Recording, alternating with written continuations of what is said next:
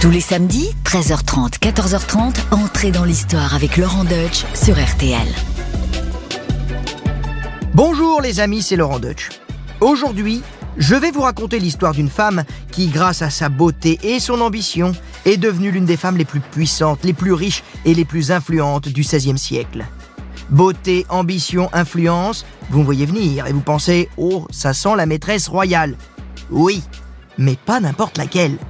Dans l'histoire galante de la monarchie, aucune ne lui arrive à la cheville. Et les grandes favorites de Louis XIV ou de Louis XV, les Lavalières, Montespan, Pompadour ou Dubarry, peuvent aller se rhabiller, si j'ose dire. Car notre héroïne du jour a réussi l'exploit unique d'être aimée pendant 20 ans par un roi de 20 ans plus jeune qu'elle. Et ce roi, c'était Henri II. Mais après sa mort dans un tournoi, la femme légitime du roi, alias Catherine de Médicis, lui fera payer très cher d'avoir pris son mari et occupé la place de reine. Ah oui, aujourd'hui les amis, c'est un vrai conte de fées que je vais vous raconter. Un conte de fées avec la belle à l'éternelle jeunesse, le chevalier fou d'amour et la méchante reine jalouse de sa rivale. Bon, un conte de fées qui a connu de multiples versions depuis 350 ans, jusqu'à la dernière en date, le téléfilm de José Dayan avec Isabelle Adjani, s'il vous plaît, dans le rôle titre. Alors suivez-moi et entrez dans l'histoire pour découvrir Diane de Poitiers, la plus célèbre et peut-être aussi la plus méconnue des favorites royales. Entrez dans l'histoire. Laurent Deutsch sur RTL.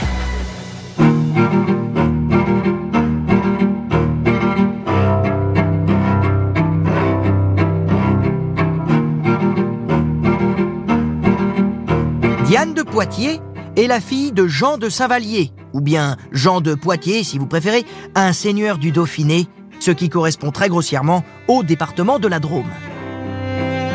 Notre Jean de Poitiers appartient à une famille noble, une famille qui sert la couronne de France à la guerre et à la cour. Et elle la sert si bien qu'en 1467, le grand-père de Diane a l'honneur d'épouser une fille du roi Louis XI. Ce n'est pas une princesse royale, d'accord, mais c'est quand même la fille d'une de ses maîtresses, et il l'a légitimée. Si vous avez tout compris, Diane est donc une arrière-petite-fille de Louis XI. Et ça, c'est pas rien. Du côté de sa maman, elle aussi de noblesse dauphinoise, il y a également un lien avec Louis XI. Le grand-père de Diane est le premier valet de chambre du roi. Il est membre de son conseil et il cumule des charges militaires et politiques importantes qu'il conserve sous les règnes suivants. Et surtout, et ça c'est pas rien non plus, il est l'un des hommes les plus riches de France. Voilà donc le tableau de famille de Diane au moment de sa naissance vers 1500. Celui d'une famille ancienne, puissante, fortunée et très proche de la famille royale. Diane a sans doute passé son enfance au château de Saint-Vallier, et comme souvent dans les familles de la noblesse, sa mère s'est chargée de sa première éducation. Elle aurait ensuite passé quelques années à Moulins auprès de sa grande-tante, Anne de Beaujeu, la fille de Louis XI. Alors, attention, au jeu des sept familles, il va falloir rester très concentré. La cour de Moulins est très brillante et la régente a pris sous son aile des jeunes filles qui feront parler d'elle. Comme par exemple Louise de Savoie, la maman de François Ier, ou Marguerite d'Autriche, future gouvernante des Pays-Bas. Anne de Beaujeu a même rédigé un traité d'éducation dont sa petite nièce Diane a pu profiter. Ah oui, attention les enfants, Anne de Beaujeu, c'est vraiment pas de la quiche, c'est pas n'importe quoi. Louis XI disait d'elle que c'était la femme la plus intelligente du royaume de France.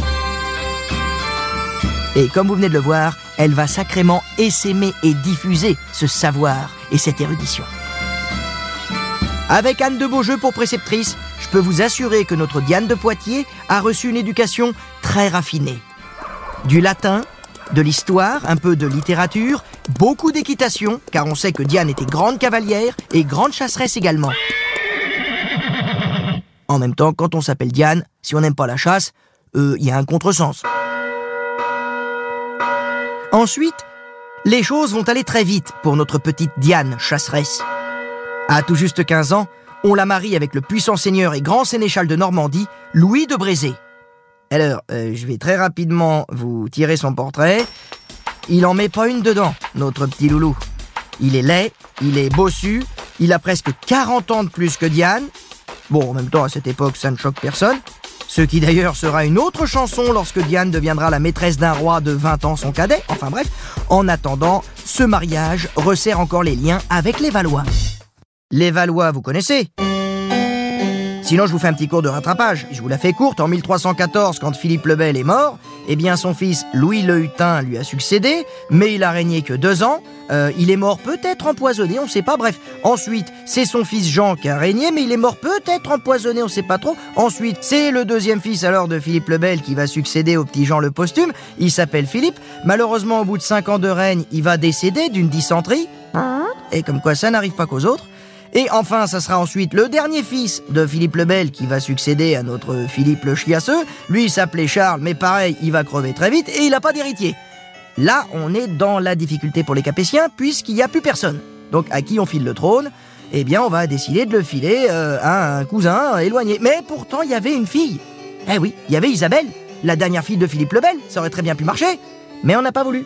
Parce qu'avec la loi salique, en France, eh bien, on file pas la couronne aux femmes. En plus, notre Isabelle, elle était mariée avec le roi d'Angleterre. Hein, donc on va quand même pas filer la, la couronne de France à un roast beef. Donc on va préférer un petit cousin, bien de chez nous, Philippe de Valois. Voilà, qui était le fils du frère de Philippe le Bel. Donc euh, bah, c'est la branche cadette qui se met à régner. Ce sont les Valois. Bienvenue à la cour, bienvenue sur le trône.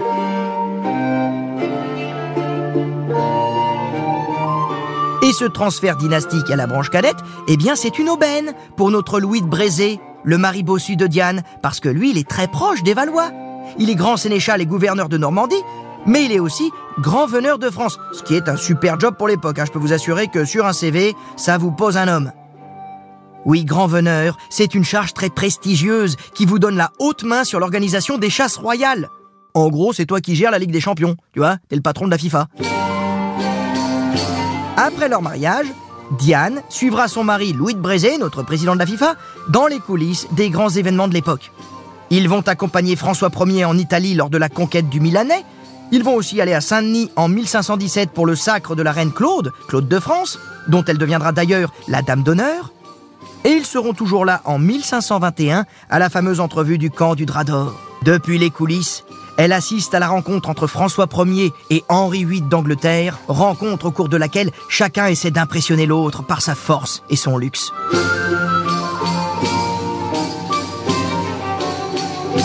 Entre-temps, Diane a accouché de deux filles.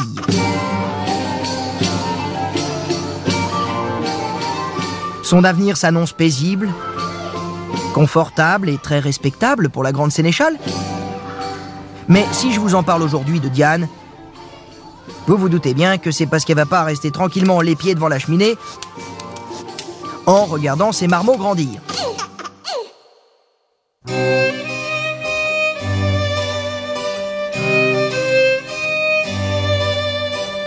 En 1523, le père de Diane, Jean de Saint-Vallier, fait la une.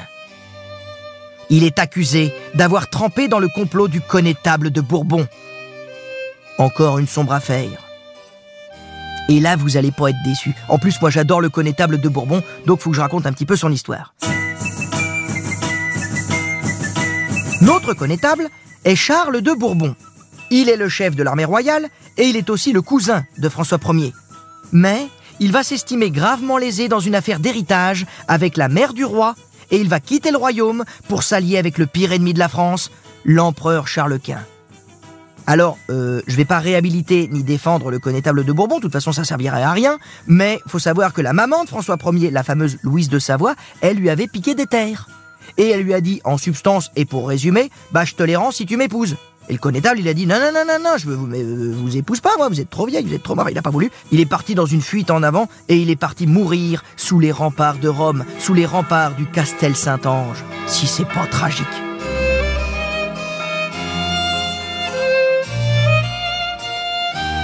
Mais revenons à notre Jean de Saint-Vallier, le papa de Diane de Poitiers. En tant qu'ami du connétable, Jean est emprisonné au château de Loches et condamné à mort. Le 17 février 1524, il monte à l'échafaud. Mais coup de théâtre.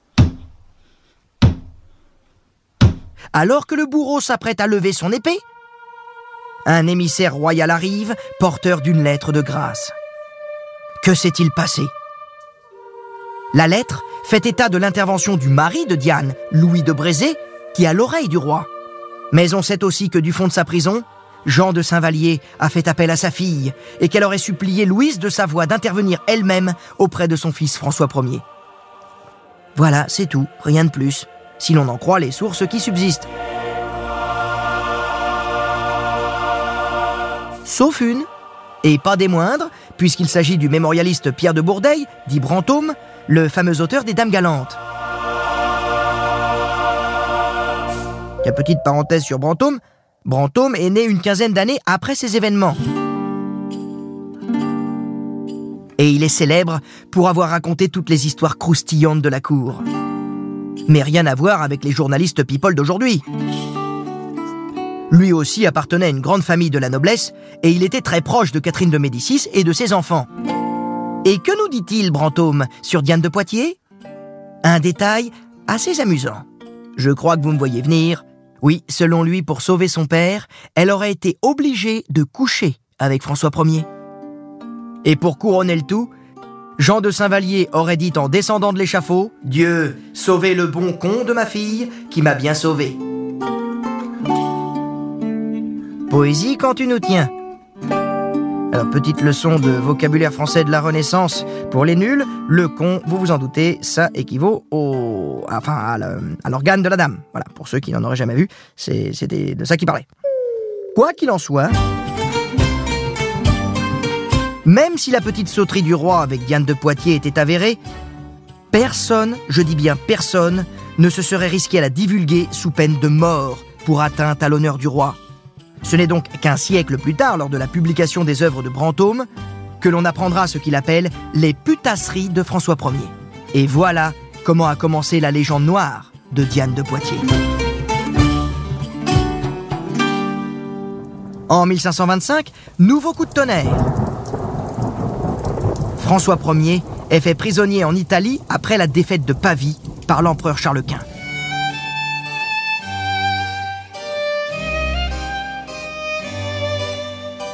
Les fils de François Ier, le dauphin François et son frère Henri, sont alors emmenés en otage en Espagne pour faire libérer leur père. Ils y resteront quatre ans. À leur retour en France, ils sont accueillis quelque temps par Diane dans son château d'Annette. C'est une vraiment très jolie petite ville, Annette. C'est à côté d'Ivry-la-Bataille. Vous savez là où il y a eu la bataille d'Ivry? Ivry-la-Bataille, d'Henri IV, qui a gagné son trône hein, contre les Espagnols. C'était là. Oh, faut aller voir, c'est plein d'histoires. Vive l'Eure-et-Loire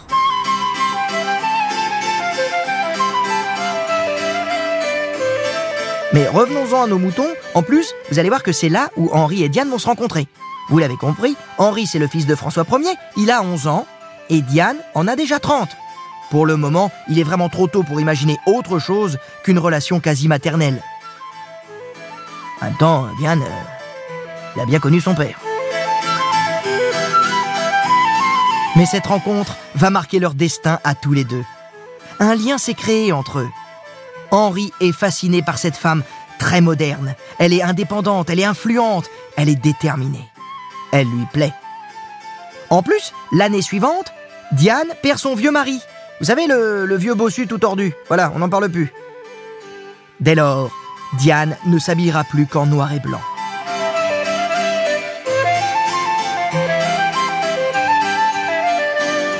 Avec le soutien de François Ier, elle obtient la garde de ses filles, la gestion de ses biens et la récupération des sommes dues à son mari. Peu de temps après, elle assiste au grand événement du Gotha de l'année 1533, à savoir le mariage du jeune Henri avec Catherine de Médicis. La famille de Diane a beaucoup pesé dans ce projet de mariage, car une fois de plus, la généalogie lui est favorable. En effet, Catherine de Médicis est une cousine de Diane. Quant aux jeunes mariés, ils ont tous les deux 14 ans. Henri est grand, très athlétique, c'est le portrait de son père, mais il est plutôt renfermé et ne sourit jamais. On le dit fou de romans de chevalerie. En 1537, il part guerroyer en Italie. On ne connaît pas alors la nature des sentiments qu'il éprouve pour Diane de Poitiers. Mais on peut imaginer que son souvenir l'accompagne tout au long de son périple. Bon, en même temps, entre deux batailles, il va prendre le temps de faire ses armes, si vous voyez ce que je veux dire. Avec une belle italienne. Et avec elle, il aura une fille. Cette nouvelle est un soulagement pour Henri, car il n'a toujours pas réussi à avoir d'enfant avec Catherine de Médicis après 4 ans de mariage. Il a au moins la preuve que le problème ne vient pas de lui. Il est très content. En plus, il est victorieux. Ah oui, ça, faites l'amour, pas la guerre. Ça peut pas être la devise d'Henri II. Un an lui, c'est plutôt faites l'amour et la guerre, et revenez victorieux et papa. Ah, j'oublie un petit détail. Sa fille qu'il a eue en Italie, vous savez comment il l'a appelée? Eh ben, je vous le donne en mille. Il l'a appelée Diane.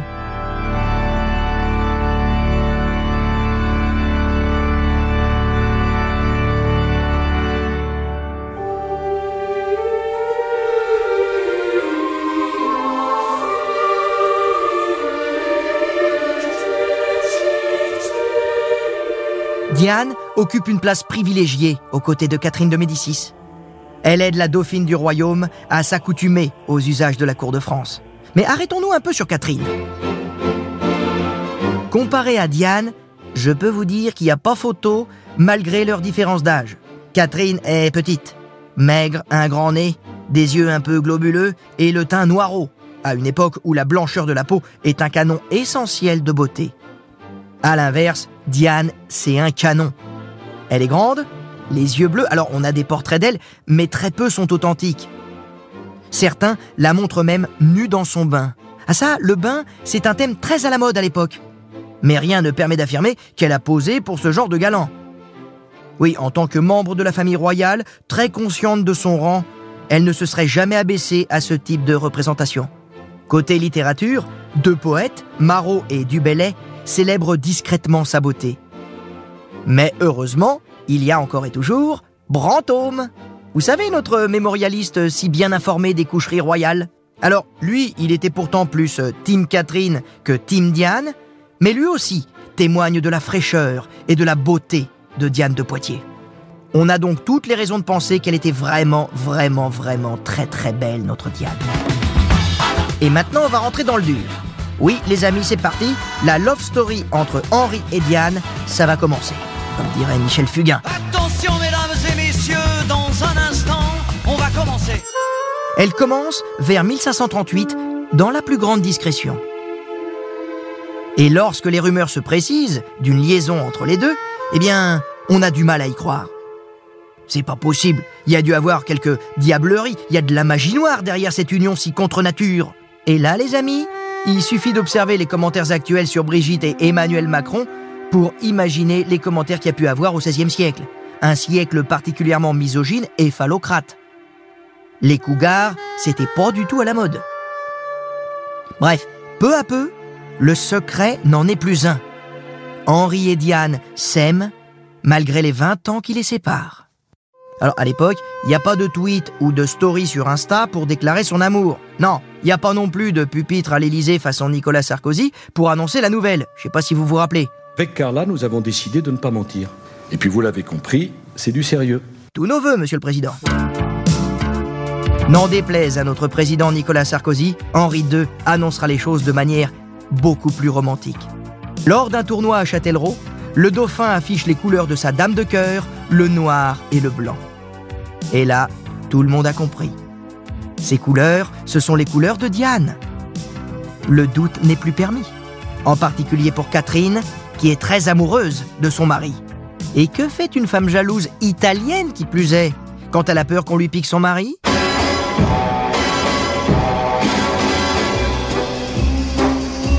Eh bien, elle va espionner.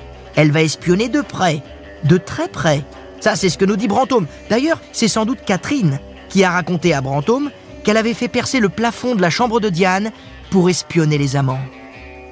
Et qu'a-t-elle vu? Eh bien, voici ce qu'elle a sans doute raconté à notre cher Brantôme. Elle a vu une femme très belle, blanche, délicate et très fraîche, moitié en chemise, moitié nue, faire des caresses à son amant et des mignardises, et son amant lui rendre l'appareil.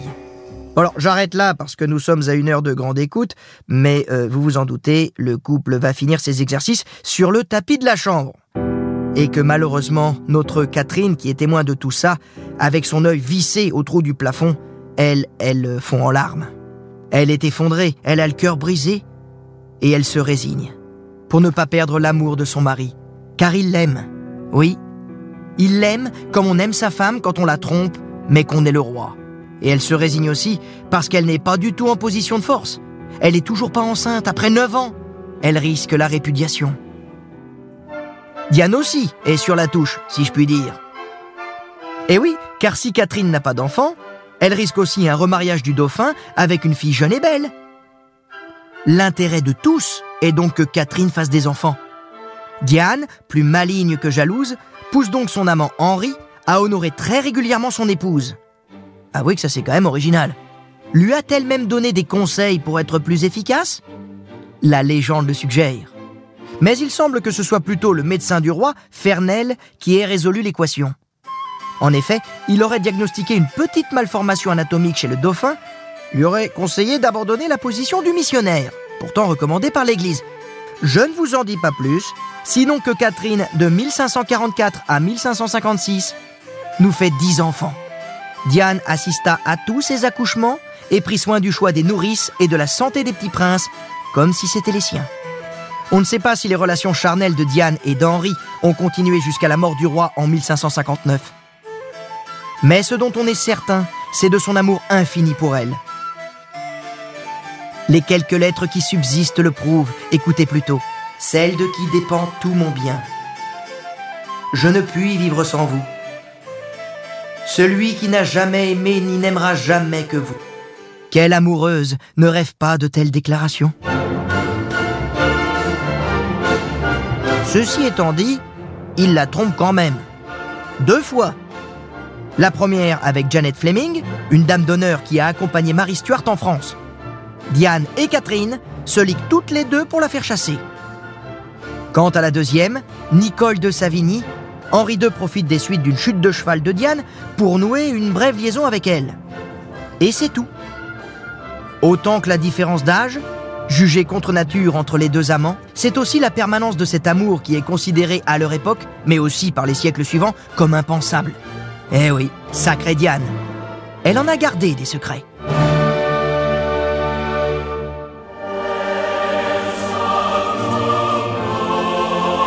La légende noire de Diane de Poitiers commence au XVIe siècle. Les protestants ne lui pardonnent pas son catholicisme militant, son influence sur Henri II. Elle est accusée de pousser à la persécution.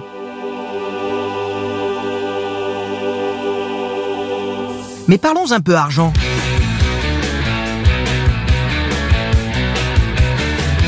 Diane a-t-elle été une véritable sangsue pour le trésor royal, comme l'affirment certains historiens? Des travaux récents montrent qu'il n'en a rien été. On l'a longtemps soupçonné, par exemple, de s'être emparé par vengeance à la mort de François Ier des biens de la duchesse d'Étampes, une maîtresse de ce dernier. En réalité, ces biens appartenaient à la couronne. C'est Henri II qui les a récupérés pour les lui offrir. Par ailleurs, elle n'a pas fait confisquer à son profit les biens des juifs et des protestants. Son train de vie est celui d'une princesse, bien sûr, mais elle le doit avant tout à la fortune des Saint-Vallier, ses aïeux, ou alors à celle de son mari, les Brésés, dont elle a recueilli plusieurs héritages. Cependant, c'est vrai qu'elle a bénéficié de l'aide de François Ier en personne, puis d'Henri II, pour faire valoir des droits anciens sur des terres appartenant à ses ancêtres. Ce qui a permis aussi que ces deux filles soient devenues d'officielles duchesses. La duchesse d'Aumale pour l'aînée et la duchesse de Bouillon pour la cadette. Ce qui était très important pour l'étiquette de la cour à l'époque, car elle pouvait désormais marcher derrière les princesses royales et devant les bâtards de légitimés. Ça, elle le pouvait pas. D'ailleurs, elle n'a jamais eu le statut de favorite officielle. Pour l'anecdote, le roi l'appelait ma cousine en public. En définitive, Diane a été une femme d'affaires avisée, mais sa famille ne s'est pas enrichie plus que d'autres sous le règne d'Henri II. Elle a reçu de très beaux cadeaux du roi, dont le célèbre château de Chenonceau, mais à l'époque, il est assez modeste. C'est elle qui entreprendra la construction de son célèbre pont et l'aménagement de ses jardins. Quant au château d'Annette, dont elle commence la restauration à partir de 1540, Henri n'était alors que dauphin et ne disposait pas du trésor royal à sa guise. C'est elle qui en a fait une magnifique demeure Renaissance. Par ailleurs, il faut bien dire que son influence politique a été plus que modeste à côté des grands hommes du règne, même si les rapports des ambassadeurs sont souvent rédigés de façon à diminuer le rôle d'Henri II et à le présenter comme l'esclave de sa vieille maîtresse. En effet, Certains d'entre eux le décrivent comme passant ses après-midi avec elle, à jouer de la guitare, à lui toucher, je cite, les tétons et à la regarder béatement. En somme, le roi penserait à tout, sauf à faire la guerre à l'empereur. En réalité, les diplomates ne la considèrent pas comme une interlocutrice valable sur le plan politique, d'autant qu'elle approuve toujours les décisions de son roi, les décisions d'Henri. C'est plutôt en tant que personnage le plus proche de lui qu'elle est sollicitée pour obtenir quelques faveurs, nomination à une charge ou réparation d'abus. Au mois de juillet 1559, la tragédie fait son irruption dans la grande histoire d'amour entre Diane de Poitiers et Henri II. Alors que la cour fête la signature du traité de Cateau-Cambrésis, qui met fin à l'interminable guerre contre l'Espagne et l'Angleterre, le roi chevalier participe à un tournoi. Alors qu'il s'élance contre son adversaire, un noble anglais nommé Montgomery, un morceau de lance se brise et se loge directement dans son œil gauche.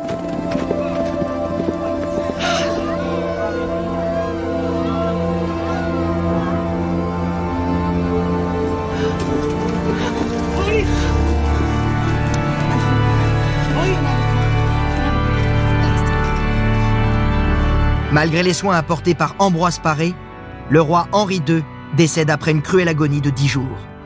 Dix jours pendant lesquels Diane n'a pas le droit de voir l'homme de sa vie. Catherine de Médicis est veuve et devient régente. Et ce sera le seul moment où Diane sera traitée en favorite.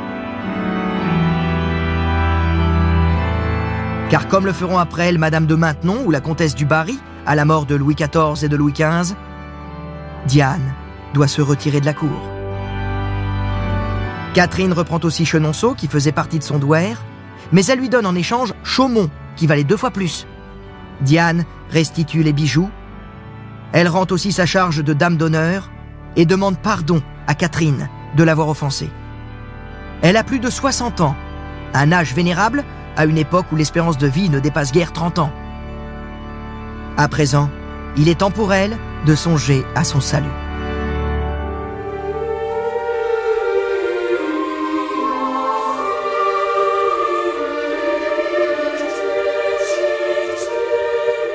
Désormais, Diane ne vient plus que pour affaires à Paris, dans son hôtel de Rocancourt, rue Saint-Honoré. C'est toujours au château d'Annette, proche de Dreux, qu'elle réside le plus souvent et où elle met ses affaires en ordre. Son grand labeur, selon sa propre expression, est d'avoir conservé les biens de sa famille et de les avoir augmentés.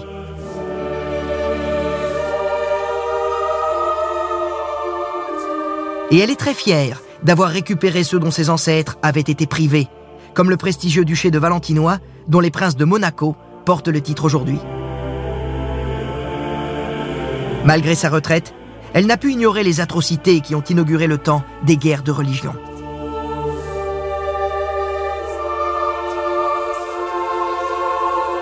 En catholique convaincue, elle sait à quel camp elle appartient. D'ailleurs, dans son testament, elle prévoit de déshériter ceux de ses petits-enfants qui se convertiraient à la réforme.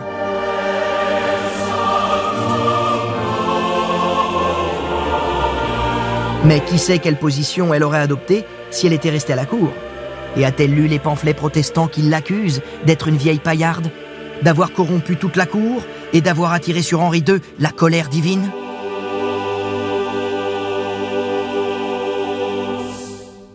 On ne sait pas non plus si dans sa retraite, elle a revu Catherine ou d'autres membres de la famille royale. Elle continue de monter à cheval, de recevoir ses vieux amis comme le puissant connétable Anne de Montmorency. Ah oui, Anne était un prénom masculin à l'époque. On ne peut que l'imaginer dans cette magnifique demeure d'Annette, décorée par les meilleurs artistes de l'école de Fontainebleau. Tout ici lui rappelle l'étonnante passion amoureuse qu'elle a vécue avec Henri. Passion charnelle, sublimée par l'art, la symbolique mythologique et la littérature chevaleresque. Partout, en effet, des croissants de lune, des arcs et des flèches, leurs armes respectives. Un paradis où Diane est la chasseresse mythique, alias la chaste déesse lunaire, Artémis. Sur les murs, une somptueuse tenture en laine et soie, l'histoire de Diane, en dix tableaux ornés de devises du poète Jacques de Vintimille.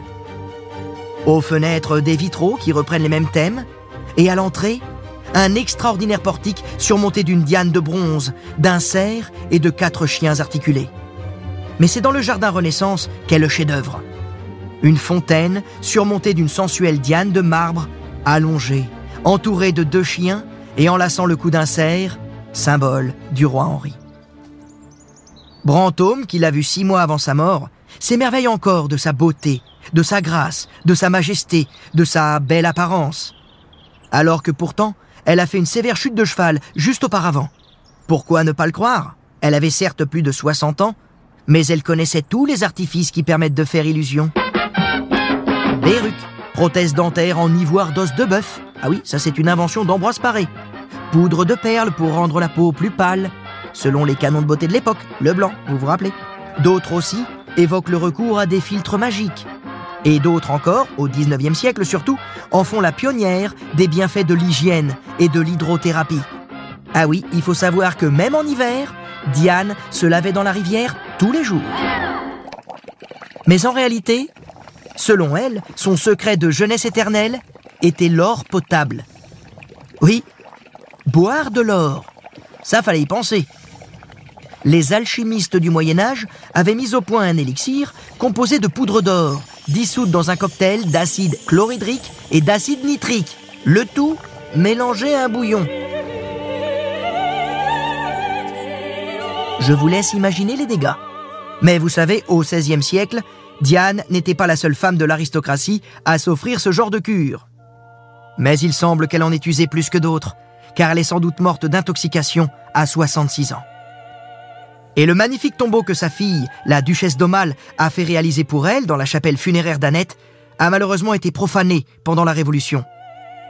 Mais les restes de Diane ont été retrouvés dans le cimetière voisin, ainsi que ceux de deux de ses petites filles enterrées avec elle.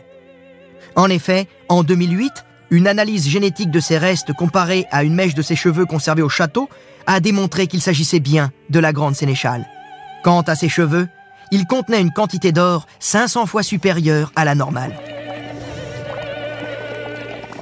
Alors, je sais pas ce qu'est la normale dans ce genre d'intoxication pas très répandue au XXIe siècle, mais ce qui est sûr, c'est que son élixir de jeunesse éternelle l'a tué.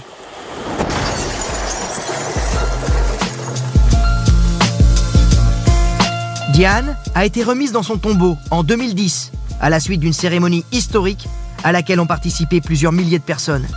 Mais au fait, qui honorait-on ce jour-là? L'une des plus belles femmes de son temps? La favorite d'un roi de France? Une femme amoureuse, libre et indépendante bien avant l'heure? Peut-être tout simplement un mythe? Un mythe devenu l'emblème d'une époque que l'on appelle aujourd'hui la Renaissance. Entrez dans l'histoire. Laurent Deutsch sur RTL. Bonjour Aubrey David Chapi. Bonjour. Alors vous êtes agrégé et docteur en histoire et spécialiste des femmes de pouvoir entre la fin du Moyen Âge et la Renaissance. Votre dernière publication est Anne de France, euh, gouverner au féminin à la Renaissance, publiée en 2022 euh, chez Passé Composé. Donc vous connaissez évidemment très très bien Diane de Poitiers. Eh bien, je connais Diane de Poitiers et toutes ces comparses de la Renaissance, en effet. Qu'est-ce qu'on doit retenir d'elle? Est-ce que j'ai tout dit ou il y a quelque chose euh, euh, que j'aurais oublié? Alors, je pense que ce, ce, sur quoi il faut vraiment insister, c'est qu'elle n'a pas été euh, aux côtés d'Henri II pour rien. D'abord, c'est vraiment une femme qui est issue d'une famille de grands serviteurs de l'État. Elle est plus ou moins alliée à la famille royale. Ils ont toujours servi avec une très grande fidélité. Hein. On imagine quand même que son grand-père a gardé les enfants de France. Hein. Il gardait le petit dauphin. Donc c'est vraiment une femme qui a, euh, qui depuis l'enfance est reliée au pouvoir royal. Et euh, en fait, elle ne l'est pas uniquement parce qu'elle a été la maîtresse d'Henri II. Elle, vraiment, c'est quelque chose depuis l'enfance. Elle a des raisons d'être à la cour. Euh, elle vient d'une famille très puissante. Elle en fait, fait. partie des meubles. Elle fait partie. C'est ça. Donc ça, c'est la première chose, je pense qu'il faut retenir. Et puis, c'est une femme qui a grandi euh, aux côtés euh, d'autres grandes femmes, certainement même plus grandes qu'elle, euh, du point de vue du pouvoir politique notamment. Euh, quand je dis grandi, eh bien, bah, dès l'enfance, elle a été confiée à Anne de France, la fille de Louis XI, à la cour de Moulins. Alias Anne de Beaujeu. Voilà, alias Anne de Beaujeu pour ceux qui la connaissent sous ce nom. Cette femme, c'était une femme surpuissante et qui entretenait autour d'elle en fait une cour féminine hein, où elle euh, instruisait les petites filles, elle les éduquait, elle leur apportait à la fois euh, de la, la morale, mais aussi elle les éduquait en histoire, euh, probablement aussi des rudiments de philosophie, etc. Donc il est très probable que euh, notre Diane de Poitiers ait reçu une très bonne éducation euh, chez Anne de France à la cour de Moulins. Ça, ça me semble très important. Et ensuite, elle passe au service d'une autre très grande femme, c'est Louise de Savoie, la mère de François Ier, régente deux fois grande femme de pouvoir, et elle est à ses côtés comme euh, demoiselle puis comme dame d'honneur pendant euh, plus d'une décennie. Euh, c'est donc à nouveau une femme de pouvoir qui va l'emmener à ses côtés. Elle assiste grâce à elle à toutes les grandes cérémonies de la cour. Et ce qu'il faut bien se dire aussi, c'est qu'on est dans un contexte de féminisation de la cour, c'est-à-dire que les femmes ont une très grande importance à la cour, aussi bien en diplomatie, euh, par la parole, euh, une parole que l'on veut douce, hein, euh, que l'on pense douce chez les femmes. Et euh, les femmes donc sont très utiles, même entre elles. hein. On, veut qu'elles soient belles, et c'est évidemment le cas de Diane de Poitiers. Donc je pense que ça c'est vraiment très important. Elle est, elle fait partie de l'escadron volant aussi de Catherine de Médicis. Hein. Catherine de Médicis avait créé une sorte de mythe autour d'elle, et elle était entourée de femmes toutes plus belles les unes que les autres. Et Diane de Poitiers finalement était un de ces éléments. Est-ce qu'elle a une influence aussi politique que par exemple des personnages comme Louise de Savoie ou Anne de France. Est-ce que Diane de Poitiers euh, a, eu ce rôle-là vis-à-vis de son, de son amant, de son royal amant? Je pense qu'il y a quelque chose de cette paradoxal en fait, c'est que aujourd'hui on se souvient bien plus de Diane de Poitiers que d'Anne de France, que de Louise de Savoie, peut-être pas de Catherine de Médicis qui elle est assez assez bien connue euh, de, de tous, mais en fait la grande différence c'est que euh, Louise de Savoie, Anne de France, elle détenait véritablement le pouvoir politique, elle gouvernait véritablement. Elles, euh, avaient des ambassadeurs partout en Europe, euh, elles étaient reliées avec toutes les grandes princesses européennes. Et ça, ce n'est pas le cas euh, de Diane de Poitiers. Diane de Poitiers, elle n'a pas exercé de pouvoir. Elle a peut-être eu une certaine influence sur Henri II, mais euh, les sources ne permettent absolument pas de l'attester. Et euh, il est très probable qu'en fait, elle n'ait non seulement pas détenu de pouvoir, mais qu'elle n'ait pas essayé d'en avoir. Elle savait euh, probablement où il lui fallait rester. Et euh, face à elle, elle avait une femme, euh, une femme de très grande envergure en la personne de Catherine de Médicis. Et ce qu'il faut se dire, c'est que à chaque fois qu'Henri II est parti, par exemple, pour aller contrôler ses armées, il a laissé la régence à sa femme, à Catherine de Médicis. Il ne l'a jamais laissé, évidemment, à Diane de Poitiers. Elle était plus dame de cœur que dame de tête. Voilà, c'est ça. Mais alors du coup, est-ce qu'elle mérite sa place dans l'histoire? Alors, mérite-t-elle sa place dans l'histoire Eh bien, euh, en fait, il y a un certain mythe qui s'est créé autour de sa personne. Euh, ce mythe, eh bien, comment l'expliquer Euh, C'est quelque chose qui est né au, au fil du temps, en fait, quelques années après sa mort. Alors d'abord, il y a eu une image très négative autour d'elle, hein. et puis petit à petit, euh, négative parce que bah, c'était c'était quand même une favorite, donc euh, moralement, c'était pas très respectable. Et puis petit à petit, avec le temps, en fait, c'est une image positive qui s'est collée au personnage de Diane de Poitiers, une, un personnage positif tout simplement déjà parce qu'elle était donc, je l'ai dit tout à l'heure, très belle. Et ça, c'est vraiment énormément compté. Hein. Vous l'avez dit, elle, elle quand même, elle avalait de l'or pour rester jeune. Elle avait aussi 20 N'essayez pas chez vous, hein, ça ne marche pas. Ça ne marche pas. hein. N'essayez pas, on a vu que ça l'a perdu. hein. Elle est morte intoxiquée. Voilà, elle avait euh, aussi cette caractéristique assez étonnante. Eh bien, elle avait quand même euh, près de 20 années de plus que le que le roi, euh, 60 ans à l'époque. C'était quand même euh, très âgé. Donc ça, c'est quelque chose de, qui a contribué à façonner un, un imaginaire et un mythe autour de sa personne. hein. Et puis, euh, elle est liée à deux châteaux qui sont aussi très emblématiques. Alors, il y a Annette, euh, d'une part, et puis évidemment... Magnifique château d'Annette. C'est l'enfant de Rouvre qui vous le certifie. Rouvre, c'est à 4 km d'Annette. Et Annette, c'est très très beau. Un, un- un des plus beaux châteaux de la Renaissance en Avec France, des Annette. sublimes étangs dans lesquels j'ai braconné quand j'étais petit. Voilà, je m'en excuse. Mais bon, il y avait tellement peu d'eau autour que ça faisait trop envie. Voilà, et puis le deuxième château, c'est Chenonceau. Ah bah, Quand même, hein. aussi, ouais. C'est- c'est Où elle se baignait tous les jours. hein. N'oubliez pas qu'elle se, Euh. elle- et c'était aussi ça qui peut-être participe du mythe, c'est qu'elle, elle était obsédée par le culte de l'hygiène. Elle était excellente cavalière et je crois que été comme hiver, elle se baignait dans l'eau euh, Oui. de la rivière de, dans le Cher, hein, à Chenonceau, tous les jours. Et, euh, et, puis, et justement, en fait, et ce qui fait aussi le mythe, c'est qu'elle a son- ce prénom très particulier qui finalement n'est pas très fréquent à la Renaissance. Diane, euh, la Renaissance, c'est la période où le- où l'on est relié à l'Antiquité, où euh, finalement partout on représente les dieux, les déesses, les héros de l'Antiquité, et elle, elle s'appelle Diane. Donc elle incarne cette elle mythologie. Incarne elle finalement cette mythologie, cette déesse chasseresse. Elle est l'icône d'une d'une période, ce qui peut expliquer véritablement en fait qu'elle est éclipsée dans la mémoire collective des femmes qui étaient en soi plus importantes qu'elle à leur époque et qu'on a déjà évoqué tout à l'heure. Donc toutes ces grandes femmes de pouvoir, finalement, elles ont été éclipsées par un mythe. Une égérie. Voilà. C'est ça. Merci Aubrey David Chapi, c'était vraiment passionnant et je rappelle votre dernière publication, Anne de France, gouvernée au féminin à la Renaissance, publiée en 2022 chez Passé Composé, si vous désirez en savoir plus. Et voilà, c'est fini pour aujourd'hui. Mais n'hésitez pas à retrouver d'autres épisodes d'entrée dans l'histoire sur le site rtl.fr et sur notre application. Et quant à moi, je vous retrouve la semaine prochaine pour d'autres surprises, d'autres aventures, d'autres personnages incroyables. En attendant, portez-vous bien et n'hésitez pas à vous abonner.